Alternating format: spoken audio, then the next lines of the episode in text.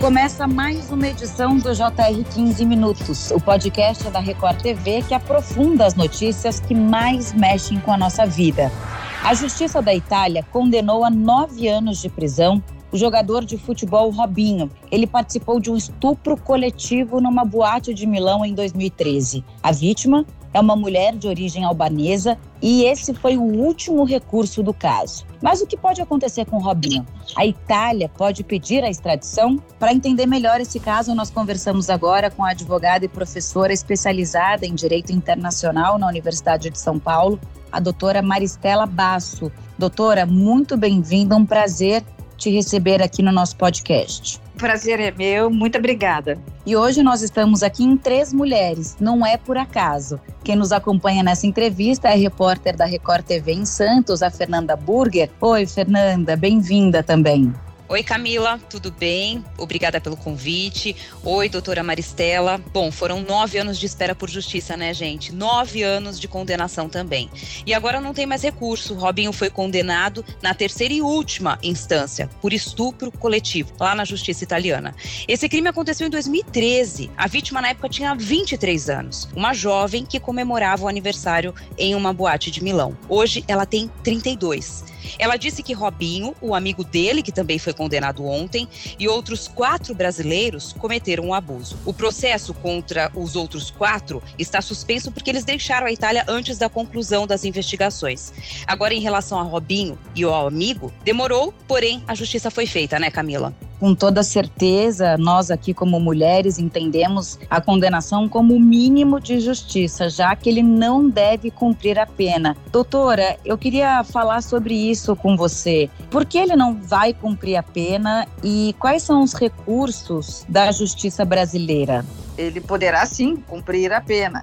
Agora, existem uma série de formalidades para que isso aconteça, seja na Itália ou seja no Brasil, onde ele se encontra. E também, antes dele começar a cumprir a pena, e quando ele cumprir a pena, ele ainda tem outras alternativas jurídicas. Então, esse cumprimento de pena não está descartado, mas não será para breve, nem hoje, nem amanhã, nem daqui a seis meses. Ainda ele tem espaço pela frente para poder manobrar juridicamente no Brasil, na Itália e inclusive em corte internacional essa sentença proferida na Itália. O que é mais provável, então, doutora Maristela, que ele cumpra essa pena aqui no Brasil? E para que isso aconteça, o que, que deve ser feito? essa sentença ela foi proferida na Itália, como vocês destacaram e nós todos sabemos. Então, em princípio, ele deveria cumprir essa pena lá onde a sentença foi determinada. Contudo, ele é brasileiro e se encontra no Brasil. Então, ele poderá vir a cumprir a pena no Brasil, mas para isso a Itália vai precisar entrar no Superior Tribunal de Justiça do Brasil, em Brasília, né, com um pedido de reconhecimento dessa sentença penal. Se for reconhecida pelo Superior Tribunal de Justiça, então a execução, que o Tribunal Superior de Justiça ele reconheça a sentença e conceda a execução em território brasileiro. Nessa hipótese, o Robinho, então, vai cumprir essa sentença, exatamente como proferida na Itália, em alguma penitenciária no Brasil mais próxima do domicílio dele.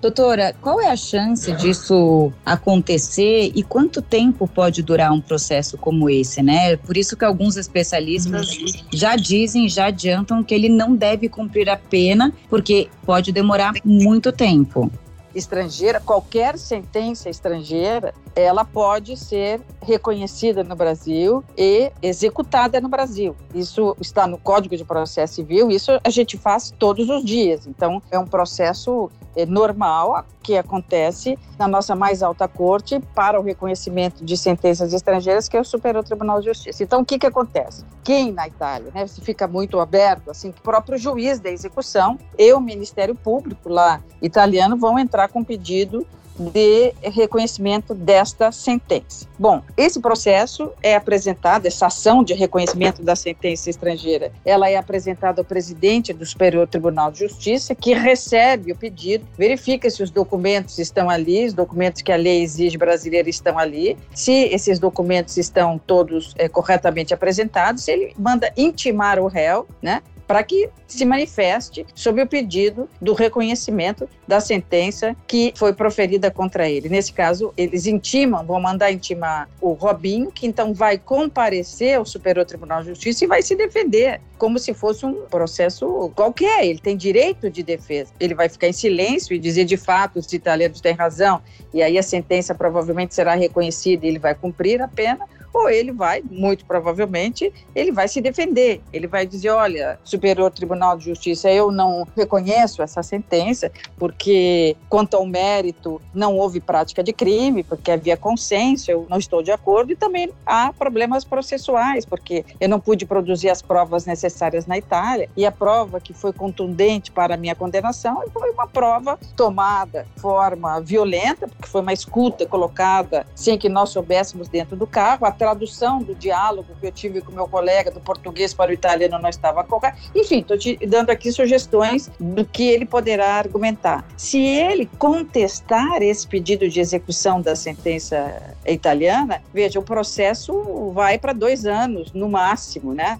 porque o presidente do Superior Tribunal de Justiça, então vai pegar os argumentos da Itália, vai pegar os argumentos de contestação do Robinho, manda isso tudo para a Procuradoria Geral né, da República. Eles fazem um parecer examinando, isso volta para o presidente e o presidente então vai decidir se reconhece a sentença italiana e manda executar no Brasil, ou seja, determina que o Robinho vai cumprir numa penitenciária brasileira, ou presidente pode ir pelos argumentos do Robinho e não reconhecer essa sentença. Entendi, doutora. Então, quer dizer, não cabe mais recurso na justiça italiana, mas indiretamente, se a justiça italiana pedir a prisão dele para que seja cumprida aqui no Brasil, ele pode sim contestar as acusações e, de certa forma, também é, será um novo recurso, né? Ele ainda vai ter mais uma nova chance de se defender. Agora, doutora, se ele estivesse lá na Itália, ele já estaria preso? O retorno não. dele para o Brasil, talvez, foi planejado justamente para ele ganhar mais tempo? E isso aconteceria com qualquer tipo de crime? A gente está falando de, um, de uma acusação de estupro, mas de repente um assassinato, tráfico de drogas? Sim, veja que o Robinho, ele não está foragido da justiça italiana. Ele promoveu lá de se defender no processo. Ele, além de se defender no processo, quando saiu a sentença, e depois a decisão do tribunal, ele precisou voltar para o Brasil, então ele deixou o endereço certo, teve autorização do Poder Judiciário italiano para vir para o Brasil, com o endereço certo, trabalho, etc. Então ele não está foragido, ele só está num outro país e isso acontece porque ele é brasileiro, veio trabalhar, sua família estava no Brasil, é uma situação bastante comum. Quando a sentença foi definitivamente tornada pública ontem, agora não basta só torná-la pública, ela tem que ser publicada na Gazeta Oficial da Itália para que então se considere intimado o Robinho e a sua defesa, o seu advogado, dessa decisão terminativa da justiça italiana. Isso vai demorar uns 30 dias. Depois disso, sim, da Corte de Cassação, o processo é enviado para o juiz, aquele mesmo juiz lá de primeiro grau que condenou ele inicialmente, e esse juiz vai tratar de intimá-lo para que ele venha cumprir a pena. Nesse momento, né, daqui 30, 40 dias, a defesa do Robinho provavelmente vai dizer, informar o, o, juiz italiano que ele não vai se apresentar. Bom, aí então a Itália vai tomar suas providências, seja na perspectiva da extradição, seja na perspectiva que eu citei de pedir para o Superior Tribunal de Justiça que reconheça a sentença. Doutora, para ouvir a confissão, a senhora citou essa passagem né, nesse processo do Robinho sobre o crime, a polícia inseriu uma câmera com um microfone dentro do carro de um amigo dele. Nas gravações, uhum. ele admite ter cometido estupro junto com outras pessoas. Inclusive, ele fala com muito deboche sobre o acontecido. Aqui no Brasil, essas gravações têm a autorização do investigado, são legais, seriam aceitas pela justiça e essas gravações lá feitas no carro do amigo dele teriam validade aqui no Brasil?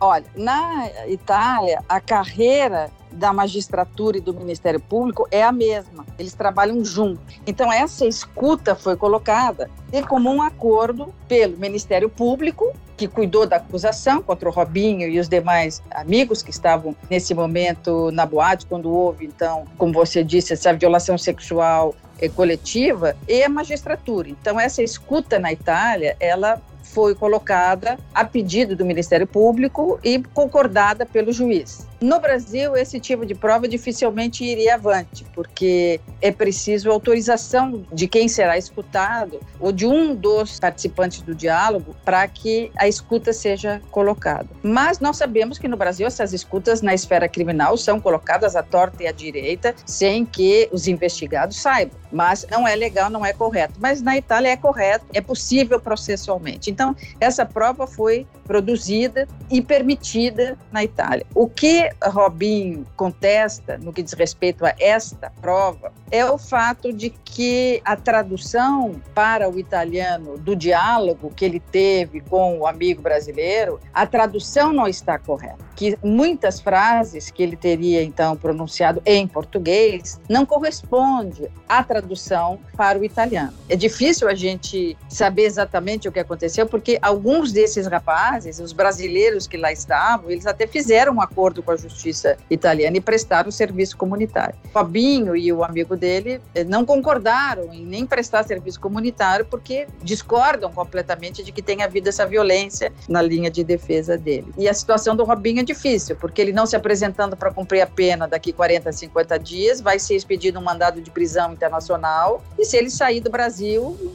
em algum outro país que tenha boas relações com a Itália, onde a Interpol for rápida, ele pode ser pego. Então agora é como ele vai enfrentar daqui para frente essa fase difícil. Mas ele ainda tem um recurso de recorrer à Corte Europeia dos Direitos Humanos contra uma decisão de um tribunal italiano que, segundo ele, né, ele teve cerceamento do direito de defesa porque não pôde produzir as provas. Então ele ainda, digamos, tem alguma manobra jurídica. Mas aqui no Brasil ele não vai ficar impune, né? Então um criminoso comete um crime e vai para um outro país e lá ele se esconde. Isso vigorou até, digamos, os anos 70 do século 20. Hoje a mentalidade é outra. A mentalidade, inclusive, é de extraditar nacional, como a Itália fez com o Pisolato, que tinha dupla cidadania. Então, hoje em dia, o direito penal internacional evoluiu muito. E é muito difícil que um criminoso que comete um crime, lavagem de dinheiro, corrupção, assassinato, num país, fuja para o seu de domicílio, de nacionalidade, não venha responder por isso. Teria que haver uma complacência muito grande aí, no caso brasileiro, das nossas duas cortes mais altas, o Supremo e o Superior Tribunal de Justiça, digamos, em, em ficar olhando para o passado, que é aquele passado da Constituição Federal que não permite a extradição ou que apresenta dificuldades para executar uma sentença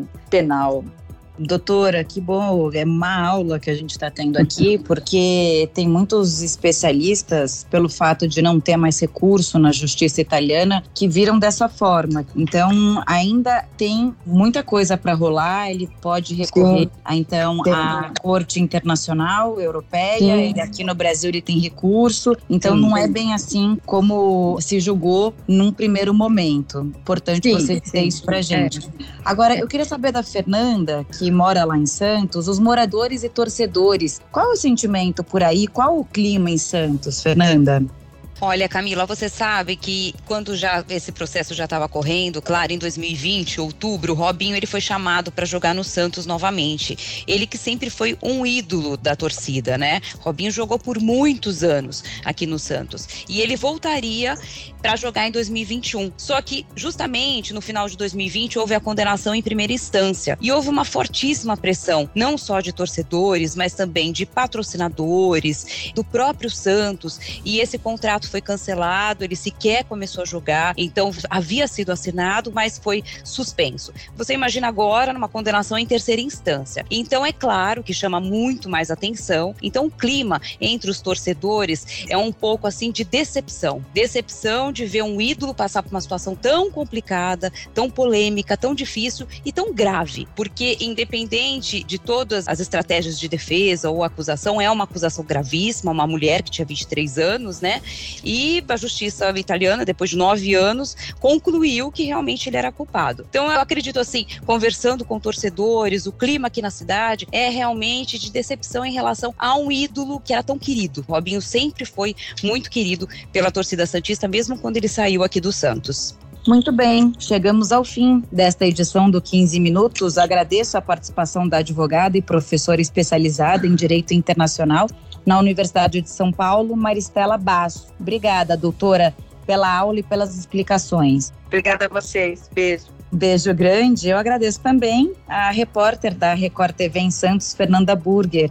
Fernanda, até a próxima. Até a próxima, Camila. Muito obrigada. Obrigada, doutora Maristela. Esse podcast contou com a produção de Homero Augusto e dos estagiários David Bezerra e Larissa Silva. Sonoplastia de Marcos Vinícius. Coordenação de conteúdo Camila Moraes, Edivaldo Nunes e Deni Almeida. Direção editorial Tiago Contreira. Vice-presidente de jornalismo Antônio Guerreiro. Te aguardamos no próximo episódio. Até lá.